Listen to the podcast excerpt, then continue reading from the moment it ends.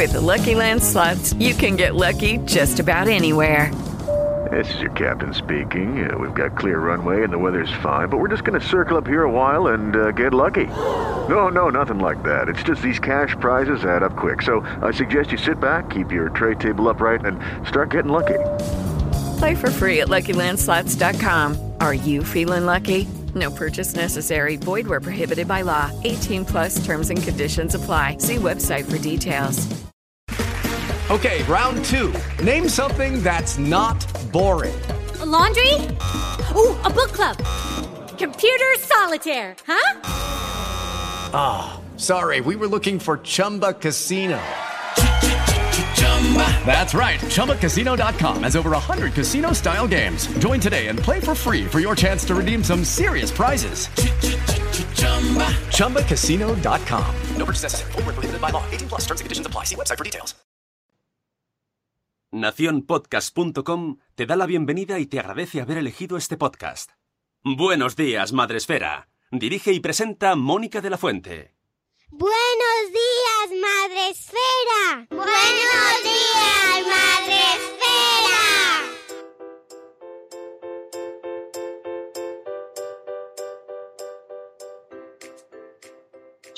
días, Madresfera. Hola amigos, buenos días, bienvenidos a el, al podcast de la comunidad de blogs, de podcast y de videoblogs de crianza en castellano. Es Madresfera, la comunidad de Madresfera. Hoy es miércoles 14 de noviembre, gracias Sune. Y tengo mucho sueño aquí, ya lo voy a dejar ya claro desde el minuto cero que eh, hoy la neurona va un poco más retrasada porque hay sueño. Pero no pasa nada, no pasa nada porque nos hemos traído invitada para subsanar las carencias graves de mm, lógica hoy, de retención, de memoria, de rapidez mental. Eh, nos hemos traído a María Jesús Campos. Buenos días, María Jesús, ¿cómo estás? Buenos, buenos días, aquí bien, ya despejadita después de un buen rato charlando. Hombre, claro, nosotros hacemos un poco de ahí. ¿Cómo estás? ¿Cómo... ¿Cuánto tiempo? Claro. Dios tiene el ordenador, ¿eh? A, a, ver si la gente se cree que lo ha llegado Ay, y sí. abrimos la puerta y tiramos al invitado. que Primero se le saluda eso. Eh, eh, aquí la amiga María Jesús, aparte de fiel escuchante mientras corre del Buenos Días Madre Esfera, es psicóloga, psicopedagoga. ¿Te, di- te- ¿Sí? Psicóloga, psicóloga. Ah, vale, psicóloga. Y, y bueno, pues eh, tiene su blog, María Jesús Campos, donde habla de psicología, educación y valores. ¿vale? Y hoy viene a tratar un temazo, un temazo, con dos posts, no uno, dos. Porque aquí Dos, las, hacemos bien. De hecho, me lo dijo, dice, espérate, espérate. Porque yo vi el primero y dijo, vete, no, no, que tengo otro. Y yo, "Ah, bueno, vale. que van en pack. Vale, pues vamos en pack. Venga, mejor. Que van unidos, van unidos. Exacto. es- tenemos el. Es, es como el pack indivisible cuando vais a comprar los yogures que ponéis indivisible. Y tú, ¡Ay, que lo he roto! ¿Qué hago? Ya... Ah, no, no, no. bueno, pues hoy tenemos un pack indivisible sobre las consecuencias de hacer las tareas de nuestros hijos. Con, como es pack doble indivisible, pues eh, las tareas de cara a los padres, ¿qué pasa? ¿Qué consecuencias tiene en padres y madres y qué consecuencias tiene en los hijos? ¿Vale? Así que temazo hoy, divertidísimo. María Jesús, me encanta, me encanta. Eh, me gustan mucho estos retos. a ver si conseguimos salir del programa sin entrar en ningún tema. Un poco ahí espinoso. Ya, nah, nada. Y que suponga una gran mesa de debate. Bueno, ya pedimos perdón desde aquí, antes de empezar. Por si acaso. Sí, sí. No queríamos ofender a nadie, no queremos faltar el respeto a nadie. No, Todas no, no. eh, respetamos y, y mucho café, mucho café y mucho amor. Y no he dado los buenos días a mi productor, por favor, ¿eh? que voy aquí raca raca. Buenos días, productor. Buenas. Eh, yo quiero decir una cosa antes de que nos olvidemos. Eh, hoy es el Día Mundial de la Diabetes. Que nos lo comunicaron. Cierto, gracias. ¿Ves para qué tenéis que tener un productor? Para estas cosas. Y, y- y tenemos audio Sí, sobre ese tenemos. tema. Al final del programa lo vamos a poner, ¿vale? Así que, muy bien, muy bien, muy buen apunte, muy buen apunte. Todos Eh, atentos. decir otra cosa, pero ¿qué pasa? ¿Qué pasa cuando no duermes? Que por eso os digo yo que vayáis pronto a dormir, porque luego al día siguiente la cabeza mm, va como tiene que ir. Yo iba a acordarme otra cosa, pero me acordaré. Bueno, antes de ir a- con el tema mm, de las consecuencias de hacer las tareas de nuestros hijos, vamos a saludar, porque en este programa ya sabéis que se saluda mucho. ¡Ay! ¡Ay! ¿Quién está en, en Facebook Live? Que tenemos a Fernando Vázquez del pequeño rincón de juegos de mesa. Hola, Fernando. Qué bonito es que ayer le vi en Bilbao. Entonces, pues eh, hay que ir a los eventos amigos para poner piel a la gente y luego ya, mm, ya, ya lo ves de otra manera, ¿sabes? Ya le conoces, ya conoces a la gente, ya sabes quién está detrás de los nicks, ¿vale? De estos nicks tan cortos como Pequeño Rincón de Juegos de Mesa, Fernando, y tan fáciles de memorizar. El otro, el otro día me acordé de ti. Me acuerdo muchas veces de ti, pero de ti. estábamos eh, unos alumnos de un curso y entonces había una cosa y dijeron, lo hacemos a sorteos. Y dijeron, pero yo tengo más follower que tú, en plan, así como diciendo, yo voy primero. Y, me di- y, otro- y la otra dijo, pero yo me los conozco a todos. Y dije, mira, como Mónica. Bueno, a, ver, ¿eh? que es impresión. Yo hay días que tengo lagunas, como hoy, por ejemplo. y confundo, confundo, hay veces que confundo. Pero bueno, y antes de ir a saludar, eh, dar las gracias a todos los que nos acompañaron ayer en Bilbao, porque fue un día, de verdad, me lo pasé. Conocimos a gente que, pues mira, no habíamos tenido la ocasión de conocer allí en Bilbao. Y, y bueno, fue un día estupendo y el evento salió muy guay. Hablamos sobre la verdad increíble con esta campaña de urticaria crónica. Y creo que la gente pues, salió muy contenta porque realmente merece la pena dar difusión a esta campaña. Así que estoy muy contenta, muy cansada, pero muy contenta. Vamos a saludar a la gente que está en Spreaker, que ya sabéis que es la plataforma en la que retransmitimos todos los días mm, Ahí en directo. Me ha gustado porque ya no dices dónde está el grueso de la población mundial, porque hemos comprobado que no, que el grueso de la población mundial está en... Igual, ¿eh? está- está- nos escuchan más de Apple, o sea que los Spreaker tenéis que correr. Pero, está, pero vamos a ver. eh, Vamos a ver. Eso da igual. A ver. Porque ahora mismo, lo que viene siendo ahora Sí, mismo. los que, los que a las madrugan 6:20 son estos. mañana, 6:20 en Canarias, Ay. para Vego de una vez más y con, con, Ron, con Cron. Eh, el grueso de la población mundial está en Sí, sí, los que madrugan al menos sí, eso es verdad. Es verdad, claro. Y a mí es ahora mismo, pues es lo que, lo que me importa, porque estoy vivo el momento, ¿no? Hago un mindfulness. y no pienso en el luego, Un- pienso en el ahora. Pot- Potfulness. Y por eso voy a saludar a esta gente que también vive la hora con su café y nos está escuchando y está diciendo, ¿qué le pasa a esta chica? pues que no he dormido, eso es que me... Tenemos a Euti que nos dice, hola, buenos días. amigo". Tenemos a Mamá Sin Red y a Gusanito. Un beso, Gusanito, ya puedes desayunar, amigo, porque dice su madre que hasta que no le mando yo un beso no desayuna. Qué Pues tensión. oye, Qué tensión, ¿no? Lo que haga falta, ¿no? Lo que haga falta. No has, no has- no has saludado a mi hijo durante un mes, lo tengo en el hospital, joder, qué presión. Yo, el, salu- el saludo va a gusanito va implícito todos los días, porque yo lo primero que me acuerdo cuando me levanto es en gusanito. Así que, gusanito, desayuna y un besito Muy fuerte. Judith de la burbuja, buenos días. Tenemos a Chivimundo, tenemos a Aprendí de Diabetes. Spoiler para luego, ¿eh? Aprendí de diabetes. A José. Buenos días, un papá mago. En realidad el podcast empieza a las seis y cuarto, pero se emite desde las seis y cuarto. Bueno, no tanto, no tanto, pero hacemos ahí un pre. Claro, no, no nos levantamos a las siete, ya os aviso. Tenemos también a Marta Ribarrius, a Lario Post, que nos escribe desde Alemania. Guten Morgen. Hola. Tenemos a Zora Grutuis, a Arne Espínola. Tenemos a Itzel de Cachito a Cachito, que por cierto tengo que escuchar el programa de las abuelas, que ayer no me dio tiempo. Luego lo escucho. Tenemos a Tere de Mi Mundo con Peques, que tampoco he podido escuchar su podcast. ¿Tenéis- ¿Lo habéis escuchado ya? Decidnos, ponenlos ahí en el chat, spoilers. Tenemos también a la señora Kripatia y Anson, Kripatia Anson, así que un beso también para el son y para Kripatia. Señora Aquiles, buenos días. Tenemos a Chimundo, eh, a la madre del pollo, a Y de verdad tienes tres, que por favor, finalista, mm, Vanessa, tienes que poner ahí. es que, espérate, luego lo busco. Pero hay que dar la enhorabuena a Vanessa porque ha sido finalista en unos premios de, de divulgación de salud con su blog. Y quiero buscar, y luego lo digo exactamente. El, pasa que es que la diva tiene muchos premios. y ya se va haciendo ahí la lista interminable. Eh, tenemos también a Eduardo del Hierro, desde el trono del Hierro, a Corriendo sin Zapas, que está también muy cansada porque se vino conmigo ayer de viaje y está ahí la pobre mm, junto al hámster que el hámster se asusta con mi risa, el pobre, ya me he enterado. Cada vez que me río, el hámster hace, bueno, cada vez no, pero a veces mm, yo creo, Rocío, que debes apartarle el móvil de, por si acaso, un día, chimpuna. Vaya a ser. Buenos días, Born to be Punk. Buenos días. um, ¿Qué más tenemos por aquí? En Jaraí de Poveda. Tenemos también a. ¿Quién más? A Sara, ya lo decía mi abuela. A nueve meses y un día después. A Nuria. Eh, qué hermoso el pollo. ¿eh? Ah, que dice que la madre del pollo que acaba de salir de la ducha y que se encuentra el pasillo encendido, cocina encendida, rece- recibidor encendido, se asoma un niño muy alto, como yo en el pasillo, ya vestido de uniforme, que le dice ¡Ah! que le ha hecho el desayuno. Ah, Oh, por favor, qué maravilla. Pensaba que, que sonaba peli de miedo. En plan, se me ha dado la vuelta a la cabeza. Sí, sí, ¿qué está pasando?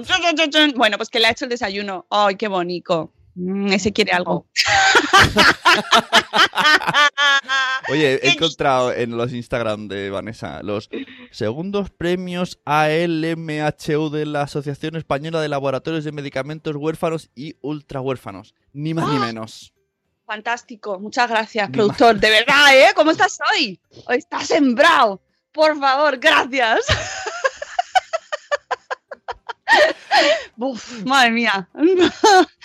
bueno, pues. eh, Ah, que dice que Cripatia que, el- que sol no quiere levantarse hoy. Bueno, pues se lo das luego el beso. Buenos días, Naro. Buenos días, Bolico.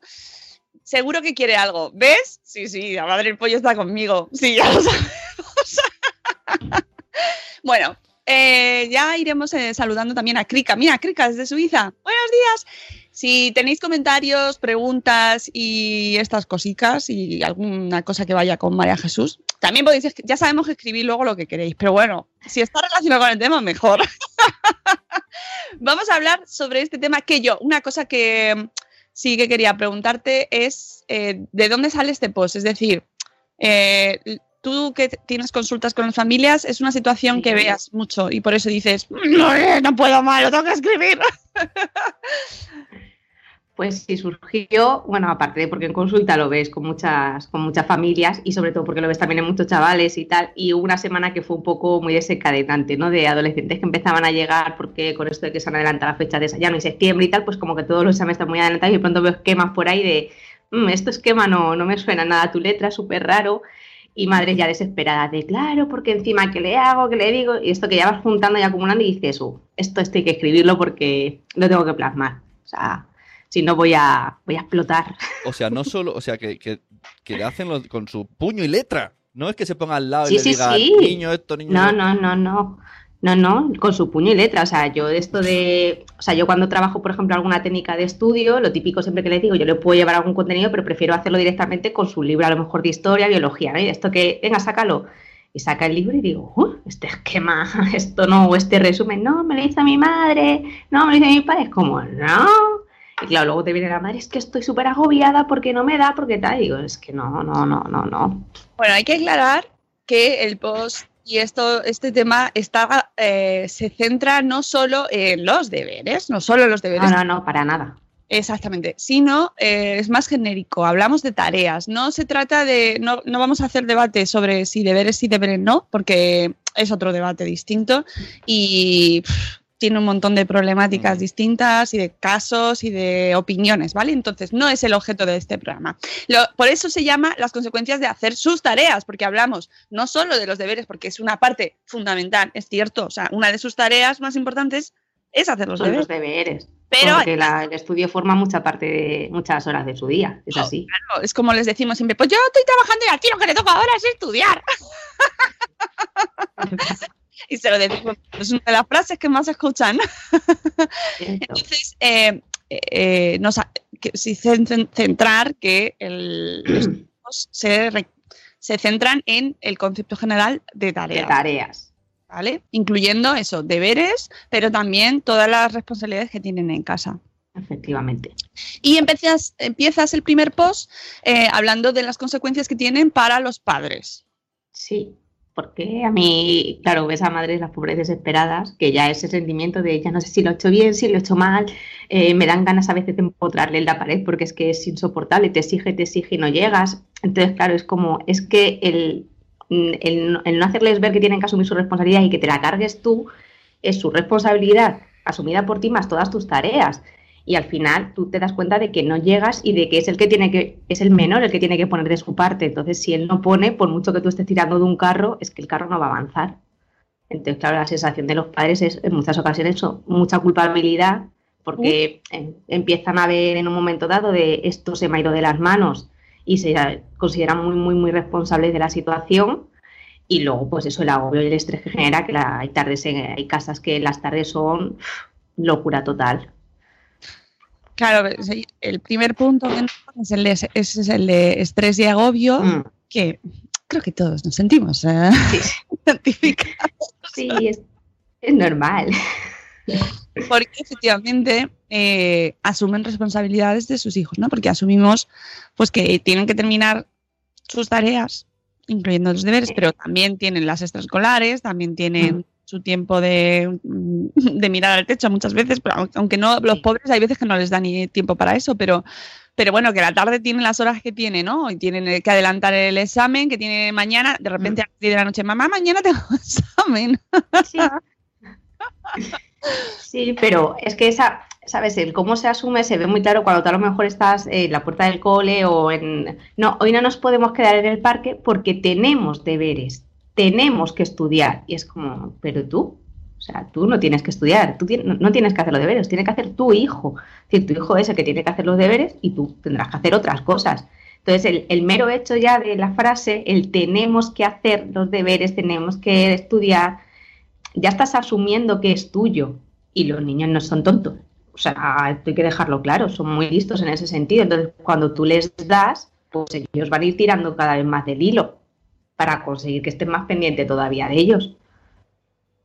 Mm, Más eh, eh, cuestiones que nos pones aquí es el tema de los conflictos. Sí, sí, porque es- esto es muy sencillo, ¿no? O sea, tú imagínate que ya estás muy quemado, de que todos los días es igual, ¿no? Todos los días es venga con los deberes, me siento contigo, pero además yo tengo ahí un cerro de plancha que me está comiendo y tenemos que estar. Y llega un punto en el que estoy aquí sentado contigo al lado de la mesa, te estoy explicando algo y te estoy viendo que estás jugando con el lápiz o que estás pensando en lo que vas a hacer mañana con tus amigos en el recreo. En ese momento es como, ¿me estás escuchando? Sí, sí, sí, ¿no? Con la cara está de vacile que muchos chavales te ponen, que sí, que sí. Pues claro, explotas. Es como, hasta aquí hemos llegado, porque estoy harto de todos los días la misma historia, encima que te estoy ayudando no lo valoras. Y claro, ya se desencadena la situación. Es que, es que es así. Ha ido veces, ¿eh? Pero eh, eh, te, te encuentras mucho, mucho con esta situación. Sí, sí. Este es uno de los trabajos que a mí me toca hacer mucho con los papis. Sí, el que empiecen a, a soltar. Y sobre todo es mucho más difícil que empiecen a, a soltar, eh, sobre todo en, en secundaria. Bueno, se ve mucho la repercusión en secundaria, en chavales más mayores, en adolescentes, porque viene todo el barrido ya de, de una primaria muy pendiente de ellos. Y de pronto en secundaria tratan de soltar de golpe. ¿Sabes? Como ya estás en secundaria, ya eres muy mayor, ya gestiónate tú solo. Es como, no. O sea, si lo vienes haciendo con él continuamente, ahora no lo vas no lo puedes soltar de golpe porque se despeña. O sea, esto es así. Entonces, claro que yo lo veo mucho y se presenta mucho y en edades cada vez más pequeñas eh, se ve todavía mucho más. O sea, yo entiendo que siempre hay que dar una orientación, siempre hay que guiarles, hay que irles dando poco a poco sus responsabilidades acorde a su nivel, acorde a sus edades y a nivel de desarrollo de cada niño. Pero el hacerles todo, pues porque vamos con prisas, porque vivimos en un mundo en el que continuamente el estrés, tenemos que hacer 20.000 cosas y como adulto te es más fácil hacer tú las cosas y las gestiones que no estarte sentado orientando a tu hijo, pero es que lo que estás haciendo está repercutiendo en su contra. Entonces, claro, de cada vez se dan mucho más casos, pero porque el propio entorno te va también a veces, o la dinámica de vida que llevamos, te lleva en esa dirección. Entonces hay que saber parar y, y, controlar y decir, vamos a ver, tú puedes hacer esto, tú puedes hacer esto y esto. Entonces las primeras veces yo te voy a ir ayudando poco a poco, pero tienes que ser tú el que vayas soltándote y lo vayas haciendo. Y yo siempre les pongo a los padres el ejemplo de la cama, ¿no? Porque a veces te viene más y dices, es que yo necesito la casa, la habitación perfecta, la cama bien estiradita. Digo, claro, dice, y claro, él viene y me deja cuatro arrugas. Digo, ¿y él que aprende? Te deja cuatro arrugas, cuando él no está tú vas, estira bien la cama y tu hijo que ve cuando viene, mi madre me revisa la cama, pues mañana hago un churro aquí y así se queda. Digo, no, pues ha estirado y ha dejado cuatro arrugas, qué bien que has estirado la cama, qué contenta estoy, ves como si eres capaz de hacerlo y la cama se queda tal cual. por mucho que a ti ver las cuatro arrugas te desquicie, pero es que tienes que fomentar esa autonomía. Al día siguiente le puedes decir, venga, tiene un poquito más, a ver si en vez de cuatro arrugas se nos quedan en dos. Le tienes que guiar, pero no el ir por detrás tapando, que es lo que al final termina sucediendo, que los niños ven eso y dicen, opa, si luego viene mi madre detrás, voy a colocar esto aquí, o lo típico, ¿no? Recoge el escritorio, todo a los cajones. Claro, en un momento dado ves el cajón y eso es, saltan las cosas. Dice, es que te he dicho, no, pues si tú lo colocas, él ya sabe que tú vas a ir después a colocar el cajón y hacer la limpieza. Entonces, claro, es ese punto en el que hay que ir poco a poco orientándoles desde pequeños, porque luego si lo tratas de hacer de adolescentes es cuando no eres capaz, o sea, es cuando se, pues claro, se explota, explota la situación, el niño te empieza ya a vacilar porque tiene otra edad y controlar las cosas de otra manera, entonces la situación es mucho más conflictiva. Ya. Oye, que tengo que saludar al hijo de Cripatia que ya ha entrado, ¿eh? Nos ha puesto su salud en el chat. Mm, hola. Buenos días. Me alegro que te hayas levantado ya. Me gusta mucho gente de nueve meses y después porque dicen la peor frase es hemos suspendido. ah, sí, sí, total. Oye, pero hay una cosa que yo Mm, todos nos pasa. Es que ya desde escuela infantil a los padres se nos involucra de una manera súper mega hiperactiva, que yo no digo ni que esté mal ni que esté bien, ¿eh? O sea, pero hay un hilo ahora mismo en Twitter que se ha compartido mucho sobre la mascota viajera, ¿no? Y las actividades que te hacen con la mascota viajera, que es como, no, no, tengo impresora. Tienes que poner todas las fotos de todo lo que ha hecho tu hijo y si no hacemos nada, algo harás, ¿no? El, otro, día me sucedió esto. La profe de mi hija me dio una carpeta, yo miré en plan, ¿y esta pedazo de carpeta? Y la frase, y me quedé flipando, me dijo, bueno, a Noé le gusta hacer estas cosas. Y yo, ¿her? No es mi mujer. Y yo, y yo pensando, ah, que los deberes son para la madre. Claro, desde el principio, del minuto eso es un shock para los padres porque nadie nos avisa, ¿sabes? Tú llevas a tu hijo a la escuela infantil o a infantil ya y y, de repente se espera que tengas un nivel de implicación heavy, ¿no? Heavy user. Y entonces hay muchos padres que se sienten agobiados, pero claro, si ya desde el principio te están diciendo, tienes que estar muy metido en esto y tienes que hacerlos. Y obviamente el niño de, un año no puede hacer la carpeta del, niño, del muñeco viajero. ¿Quién lo tiene que hacer? Los padres. Y entonces ya como que se va marcando esa dinámica, ¿no? Es cierto que luego cuando pasan al cole ya se rompe un poco, pero depende de dónde también sigue, ¿eh? Y el, papis, tenéis que estar muy involucrados en... Es un poco contradictorio. Claro, pero depende de el, eh, hasta qué, cómo asumimos ese punto de involucrarse. Ya, ya, claro. Hasta no, pero no. Claro, no, me refiero a involucrarse en el punto de hay que hacer actividades conjuntas, pues porque nos piden que tenemos que hacer lo del libro viajero o tenemos que hacer X cosas y las tenemos que hacer con nuestro hijo. Pero otra cosa es cuando mi hijo tiene una responsabilidad que hacer él y soy yo el que me siento y se la hago. ¿Sabes? Ese, es el punto en el que hay que diferenciar hasta dónde nos tenemos que involucrar. El que le revises la agenda, el que te sientes con él y digas, venga, ¿qué tareas tienes hoy? ¿De qué tienes deberes? Para que controlemos más o menos el tiempo que puedes invertir en hacerlo para después pues, poder bajar al parque o que podamos jugar más, jugar menos, para, porque nos tenemos que ir a una actividad extraescolar. Es decir, involucrarse hasta un límite. Otra cosa es involucrarse en hacerle ya las cosas. Involucrarse cuando hay que hacer unas tareas conjuntas entre todos porque nos lo piden en el cole, pues está bien. Lo que pasa es que yo siempre digo lo mismo y lo pongo en el post. Eh, cuidado hasta qué punto nos involucramos con esas tareas que tenemos que hacer con ellos, porque claro, mm, mi hija, por ejemplo, el caso del muñeco este viajero, pues dio las circunstancias que el año que nos tocaba lo hicieron en, segundo de infantil, ¿no? Primer año la profe dijo que iba a esperar y en segundo de infantil, porque sabía lo que pasaba, o sea, los profes no son tontos y al final llegan las carpetas, unos dibujos súper tal que no le ha hecho el niño de 3 ni 4 años.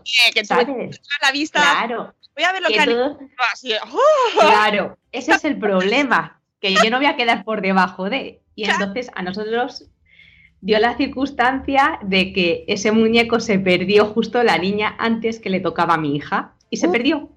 ¡Uy, vaya! Desapareció. Sí, sí, sí, desapareció el muñeco. Entonces, bueno, eso, eso, la clase supuso un conflicto que tuvo que gestionar y gestionó bastante bien la profe. En casa mi hija, claro, estaba desesperada porque encima es de las últimas de la clase y la pobreza, y yo no me llevo al muñeco, y madre mía, y claro, yo no voy a poder hacer el libro porque, claro, desapareció todo. Entonces, claro, pero yo lo sabía, digo, es tú tienes que hacer lo que hay que averiguar qué pasó con eso. ¿Qué pasó Pues con mira, lo que pasó con eso fue que esa familia estaba en, un- en medio de una mudanza y Ah. el muñeco se había de que dejar o en una caja que de estas de va a la basura o en una caja de vete tú a saber si todavía se ha abierto esa caja, ¿sabes? El, el muñeco viajero se ha mudado, ya está. está- ha, hecho En el, otro sitio. ha hecho el Erasmus, ¿no? sigue viajando.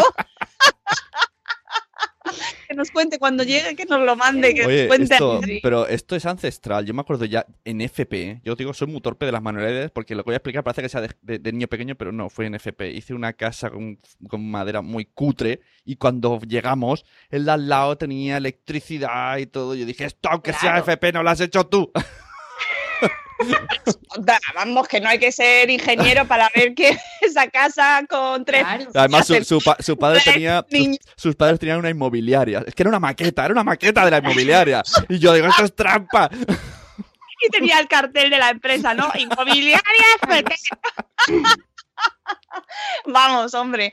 Nah, es que tela, tela. También es verdad que hablamos menos los padres en, Toma, hijo, ah, lleva la maqueta. Sí, sí. No, sí, no, es sea, lo más sencillo, es lo más sencillo. que yo creo que es como de nos complica menos eh, hacérselo y, y lo que tú has dicho antes, es más fácil. Toma, llévate a la maqueta que la tienes ahí. Baja a la tienda, coge la maqueta y ya verás que 10 te van a poner. Y tú sigues viendo, sigues viendo la tele o lo Sí, sí. Que sin juzgar, ¿eh? Sin juzgar, pero que, que todos vamos muy apurados y a veces Sí, sí, que es así, que, que, que yo lo entiendo, que en muchas ocasiones es lo, es lo más fácil, es lo más rápido. Es como está tu hijo haciendo, pues eso, el problema y es como está atascado y le dices, pero vamos a ver, ¿no ves que tienes que sumar esto con esto? No, no se lo digas, o sea, que lo reflexione él, pero claro, tú ya ves que es que en cinco minutos hay que salir porque nos tenemos que ir a tenis y no llegamos, entonces ya es la suma, que no quiero llegar de tenis y que tengas que seguir con este problema.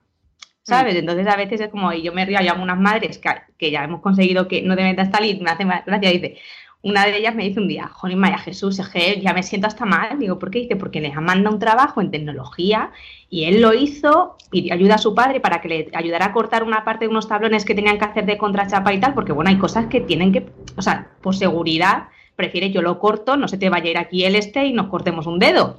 Pero le estuvo ayudando, le dijo a su padre y tal, y, tal, y y de pronto llegaban lo que decía Sune, de pronto llegan unos chavales unas cosas que yo miraba y decía, y él me decía, mamá, mira mi birria de trabajo y mira lo que traen ellos. Y dice, pero es que eso no lo han hecho ellos, o sea, ese tipo de estructuras al final el niño no lo hace él solo.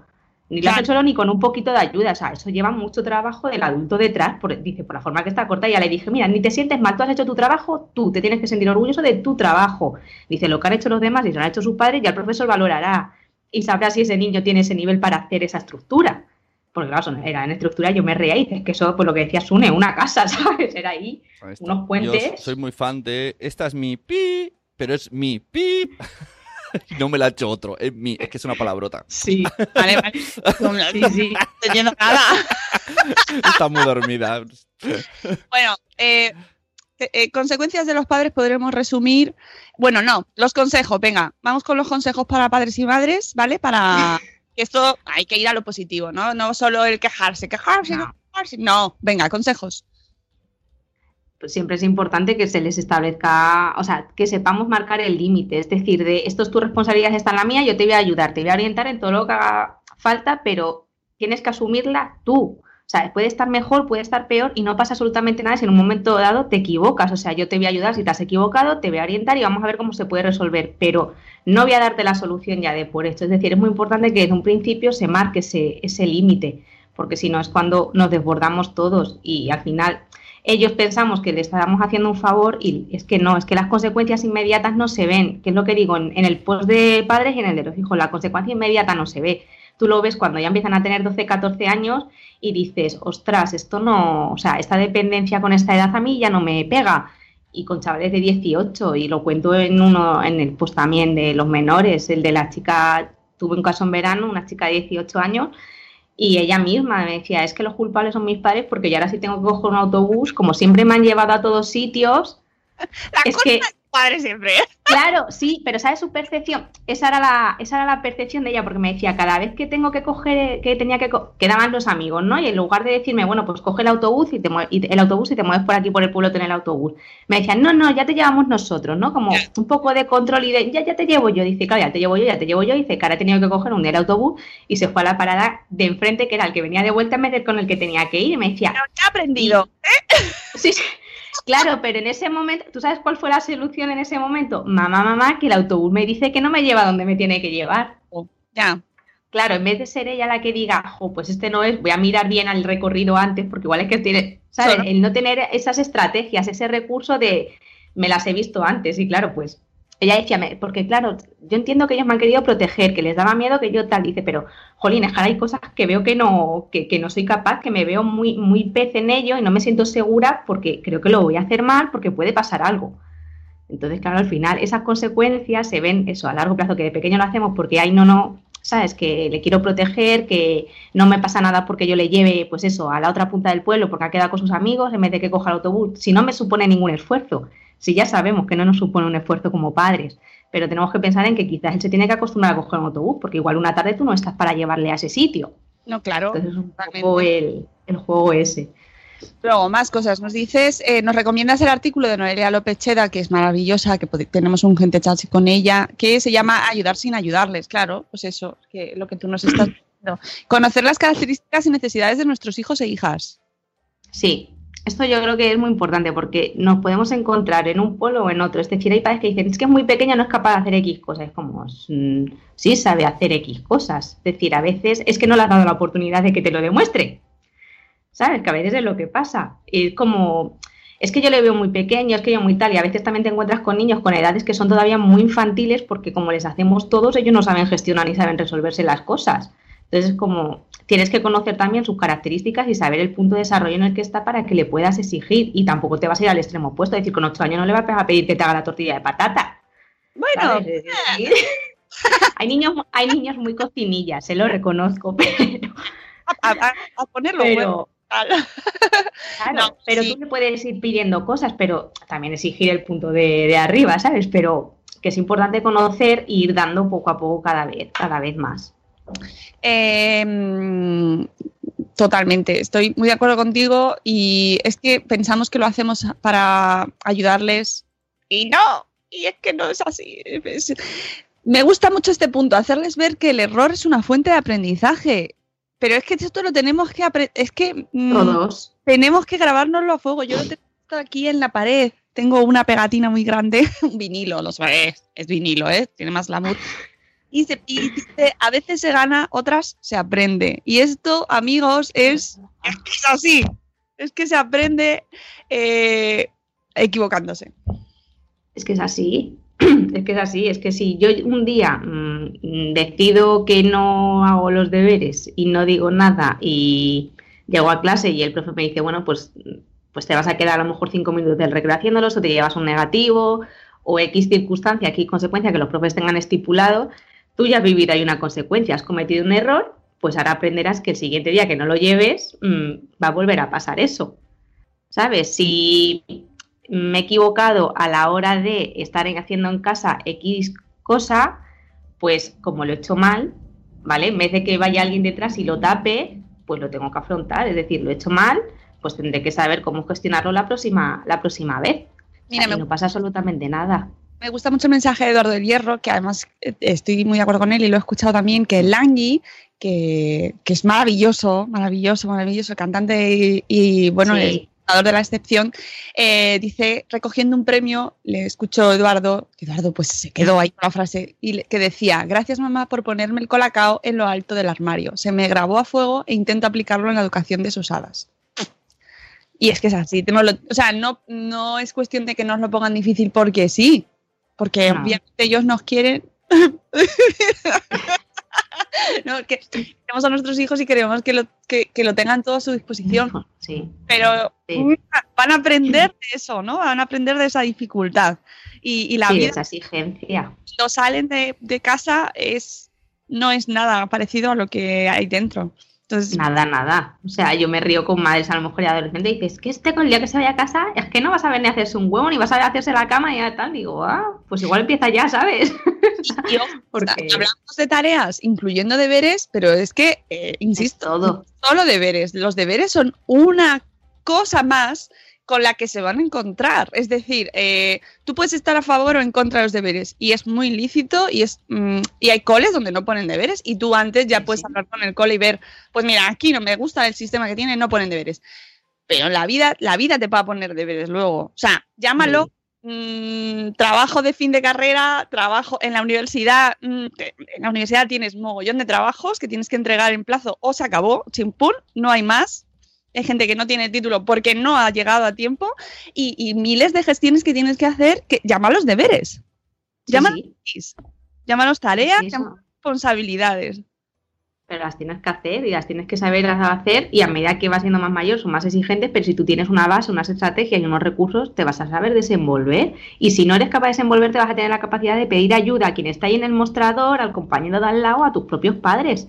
Sí, ¿Sabes? Que esto es que no todos hemos aprendido a rellenar como a veces lo de los impuestos de Hacienda. No, pues preguntas, lees. hay gestores maravillosos que lo hacen más bien.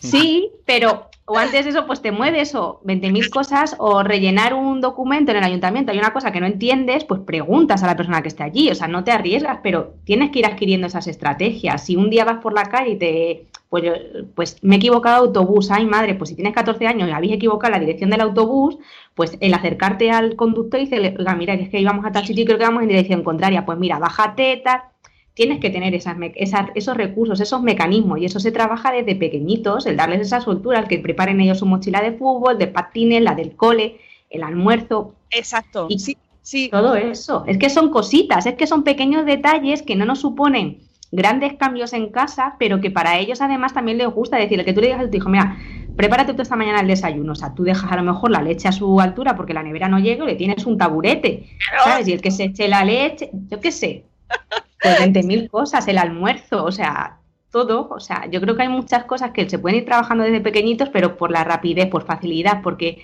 uff, que no se mancha ahora, ¿sabes? Pues Sí. se lo vamos haciendo.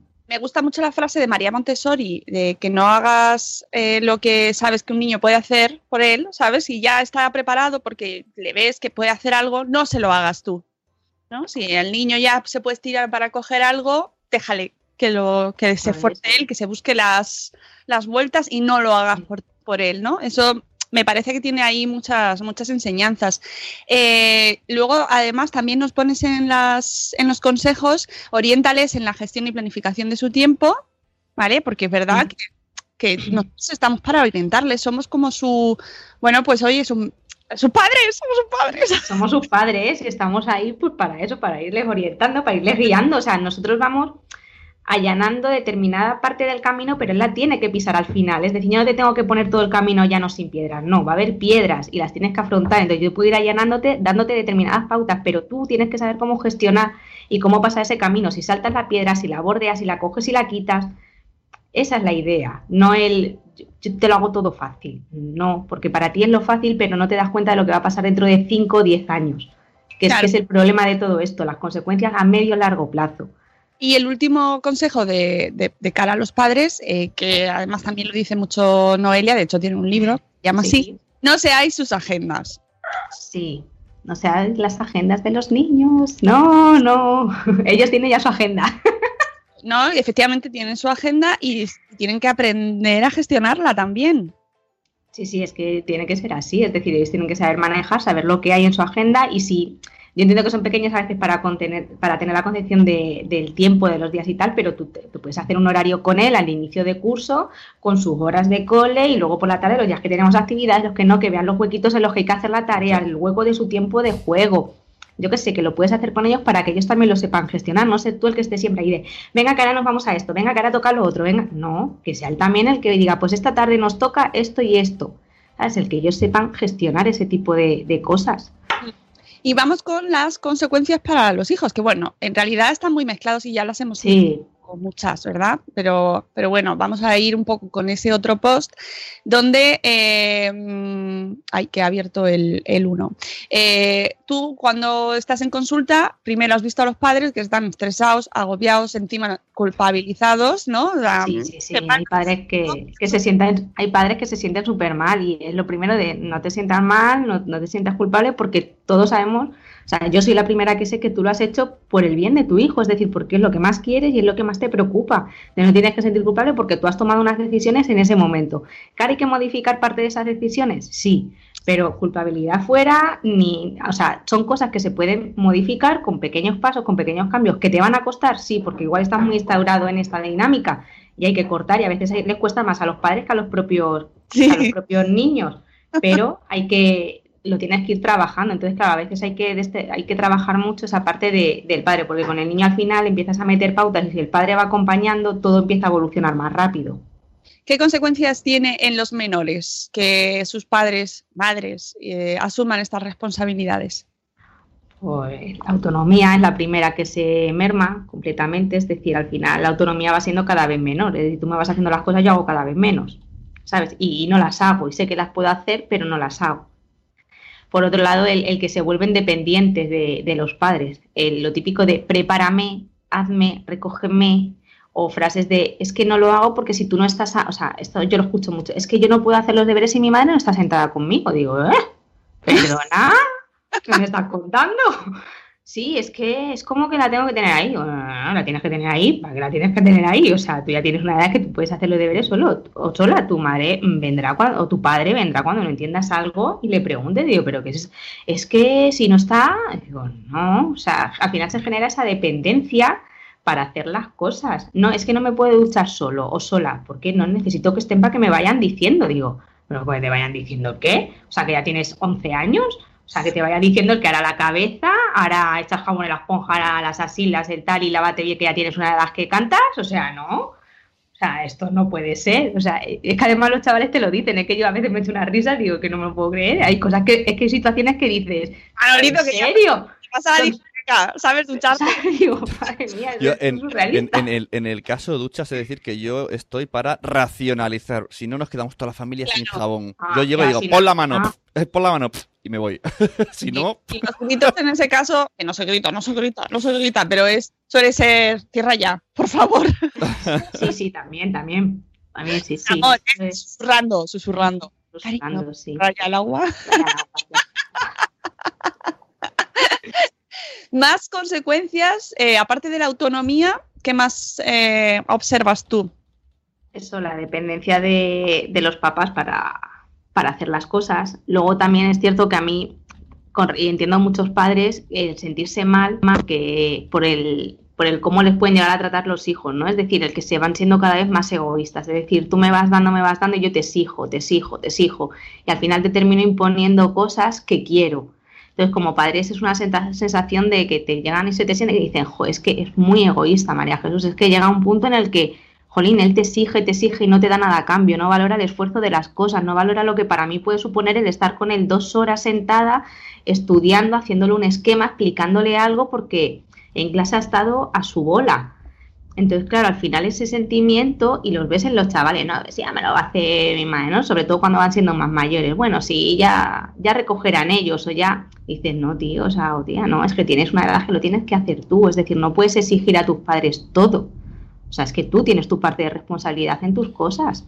Entonces, mm, la vida no es así. Tus padres no van a estar siempre ahí, ese colchón, eh, como decía Noelia, ¿no? en una entrevista de trabajo, eh, en la universidad, en el instituto, cuando estés haciendo un FP, para, o sea, no van a estar siempre. O sea, tú tienes que gestionarte, tienes que hacer tus cosas, no puedes estar continuamente exigiendo. Y a mí es una de las situaciones que, que me da al final mucha pena, ¿no? En ese momento en el que te viene el padre que, o la madre y están destrozados porque ven esa situación. Me siento encima culpable de que mi hijo encima sea un egoísta y no valore lo que nosotros estamos haciendo por él o lo que hemos hecho por él. Y encima te exige y te recrimina mucho más.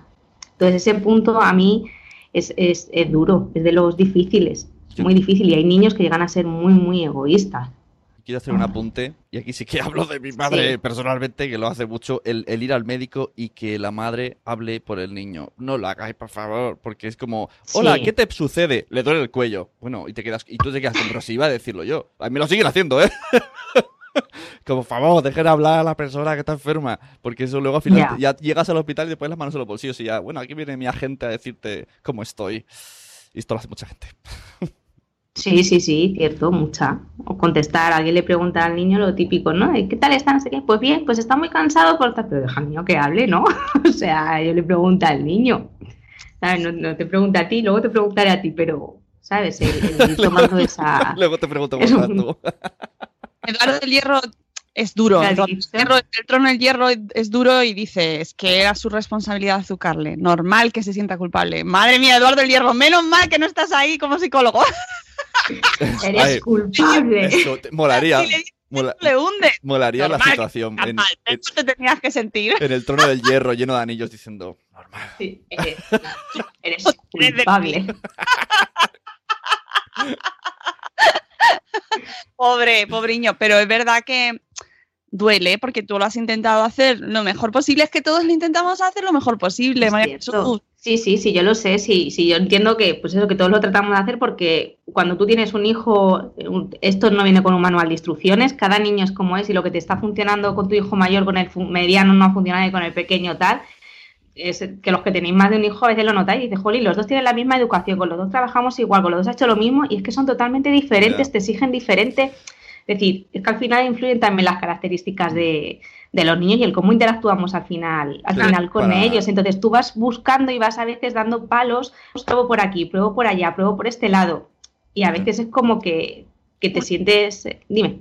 No, es que quiero, antes de poner el audio, porque nos vamos a tener que ir enseguida, eh, quiero que nos des para, como tú estás en consulta, o sea, ¿qué señales eh, o eh, por qué invitarías a la familia, o sea, eh, familias que nos están escuchando y que digan, ¿cuándo tengo que ir yo a ver a una psicóloga? O sea, ¿en qué momento consideras que hace falta como familia que acudan, por ejemplo, a verte a ti, ¿no? Decir, tenemos un problema, familia, familia, tenemos un problema. ¿Vale? ¿Qué señales, las más graves, las más urgentes y pasos a seguir? Por un lado, cuando ves que empieza a haber conflictos y que no eres capaz de darle soluciones, es decir, se conviertan en ser muy reiterados y, y empieza a haber ya es un, un toma y daca continuo entre ellos. Por otro lado, cuando ves que estás asumiendo que estás haciendo cosas y en las que las actuaciones por parte del niño son cada vez menores, tú exiges, o tú, no tú exiges, tú vas haciendo cosas, pero ves que no, que no va funcionando. Es decir, como que se delega mucho. Es decir, el menor va delegando y tú dices, es que yo estoy haciendo que haga esto tal y no, no funciona.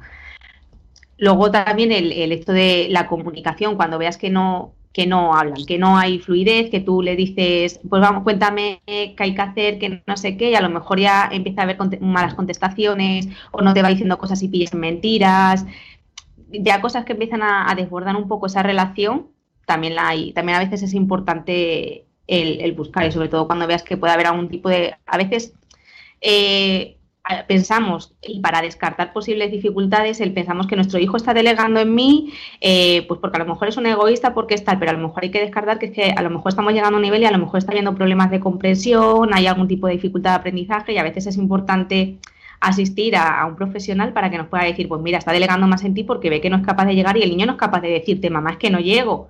Y a lo mejor tú estás, has ido trabajando determinados aspectos de la autonomía y ves que esto no, no está arrancando. Entonces, para poder descartar también ese tipo de, de situaciones. Y en muchas ocasiones también es como no sé gestionar X situaciones, me desbordan y en lugar de empezar a dar palos de ciego, lo mejor a veces es sentarse con un profesional y decir, pasa esto. Es decir, en casa yo veo que hay mucho descontrol y yo ya no soy capaz de gestionarlo, me veo muy desbordada y a lo mejor es un par de sesiones, se establecen una serie de pautas, una serie de estrategias adaptadas a esa familia, porque al final no todas las familias son iguales, cada familia tiene su horario, un número de hijos, unas características y unas circunstancias. Entonces, el poder adaptarlo a ellos para que funcionen de la mejor manera posible y que todos intervengan. Yo siempre lo digo, si venís a terapia es porque hay una intención de cambiar. Es decir, si aquí se plantea una serie de pautas, se hace una investigación propia de vosotros, es decir, valoramos y analizamos cómo sois, lo que hacéis, y se plantea una serie de actuaciones adaptadas a vosotros, lo suyo es que lo asumáis como parte de un trabajo que tenéis que hacer y que tenéis que cambiar. Si se van a dar las pautas, si vais a seguir la misma dirección porque no consideréis que esto vaya a funcionar, o sea, no asistáis. Es decir, si uno va al psicólogo es porque tienes una intención de cambiar algo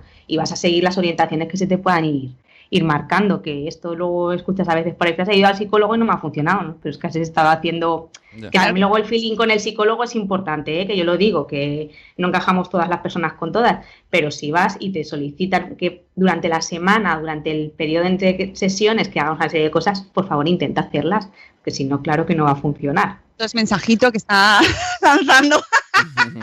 ¿Eh? Por favor, si os lo digo, hacedlo. Bueno, claro. No, pero voy a decir una cosa, ¿eh? yo tengo suerte de trabajar con unas familias maravillosas ¿eh? y cada vez que hablo con colegas yo se lo digo, digo, yo desde que empecé tengo una suerte fantástica, tanto con los menores como con las familias no he tenido ningún percance gordo con ninguna, eh, todas son súper predispuestas a todo lo que les dices, también es verdad que quizás la parte de psicólogo cuando pueda ser más o menos accesible también influye en que ellos tengan otra confianza, ¿no? De que se sientan más predispuestos a, decirte, a contarte. Y es cierto que yo con mis familias estoy, estoy encantada. O sea que en esa parte todos hacen muy bien sus tareas semanales. No es para vosotros, no era para vosotros. Buenos días, Madre Esfera.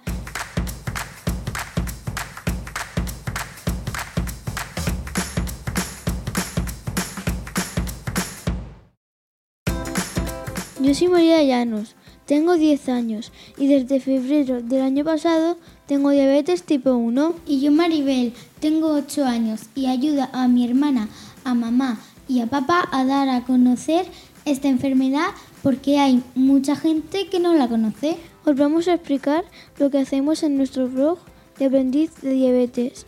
Pero mejor que lo haga nuestro ayudante favorito. Papá, cuando quieras. Muchas gracias chicas.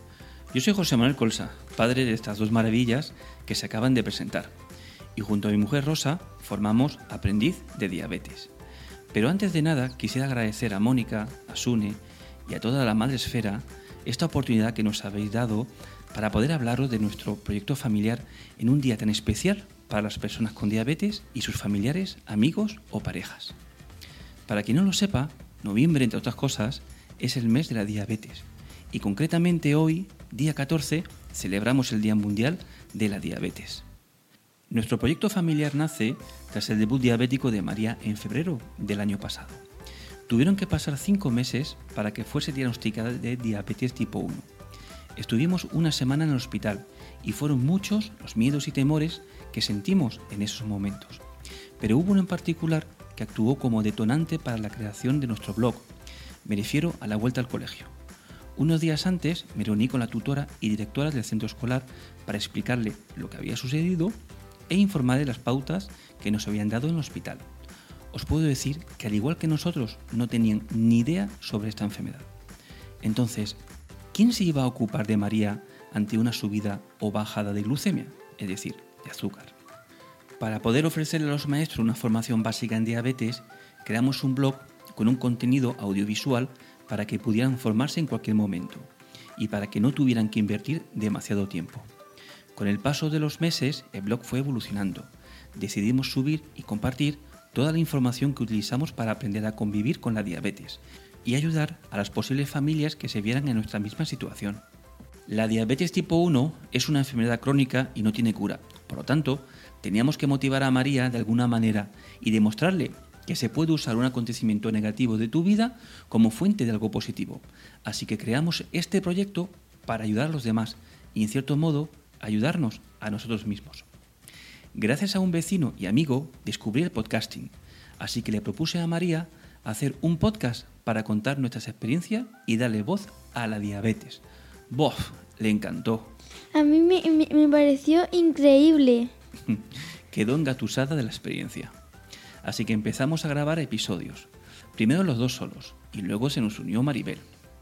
A fecha de hoy, María ha iniciado su propio podcast y en total ofrecemos 12 programas conducidos por profesionales sanitarios, pacientes y familiares, todos con la intención de ayudar a las familias y debutantes. Hoy celebramos este día con un programa especial que encontraréis en ebooks, Spotify y en nuestra web aprendizdediabetes.es. La idea de este programa es aportar nuestro granito de arena a la causa y darle difusión a la campaña Piensa en diabetes, una tira, una vida, en la cual hemos participado y lanzamos a principio de mes para el diagnóstico precoz de la diabetes. Y es que en la actualidad la diabetes es conocida en cuanto al nombre, pero una completa desconocida en sus síntomas, causas y tratamientos. Bueno, chicas, ¿qué tal? Lo has explicado muy bien, papá. Eso, papá. Gracias, chicas. Pero quería decir una cosa. Adelante.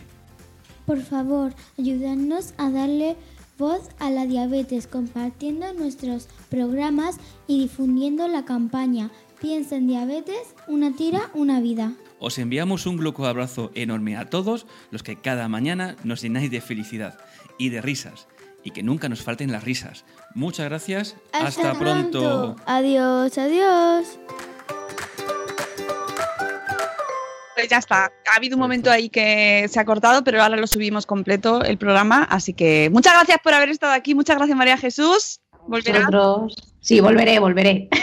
Volverá, hoy se ha, se ha escuchado perfectamente. Y eh, nos vamos. Mañana, jueves, tendremos a Débora Ciencia aquí con nosotros a las 7 y cuarto. Así que preparaos porque es un programazo. Dios mío, mañana ya veréis, ya veréis que de cosas interesantes. Pasad un miércoles maravilloso. Hasta luego, Mariano. Adiós. Hasta mañana. Hasta mañana.